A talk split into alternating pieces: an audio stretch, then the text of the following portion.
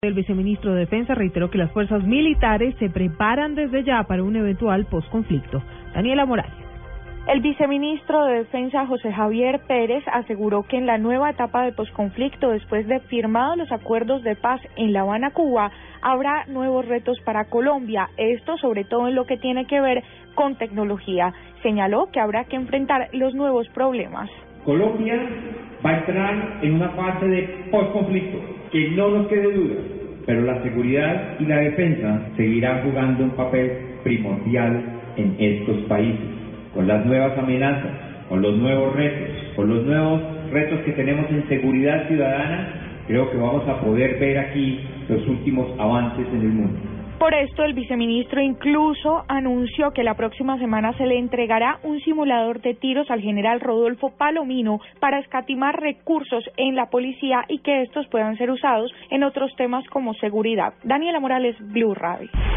Daniela, gracias. 338. A través de un comunicado, la Cancillería, en nombre del gobierno colombiano, rechazó la muerte violenta del secretario general de Acción Democrática, Luis Manuel Díaz, en el estado Guárico, en Venezuela, llamó a las autoridades del vecino país a conducir de manera urgente las investigaciones para esclarecer los hechos.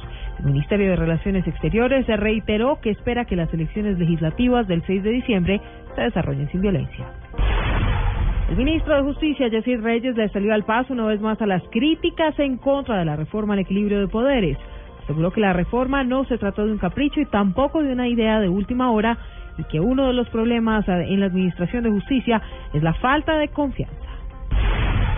El ICBF anunció la cancelación del contrato que tiene con la fundación de la ex reina de belleza Vanessa Mendoza ante el incumplimiento de la prestación de los servicios en los hogares infantiles Muchachitos y Santa Luisa.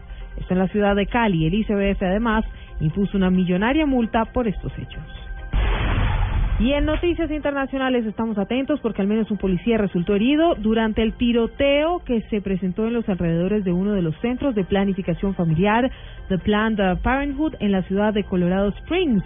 Allí en uh, Colorado, según informa el diario local Denver Post. Lo único confirmado hasta el momento por la policía local es que el autor de este tiroteo sigue libre y que el suceso está en desarrollo.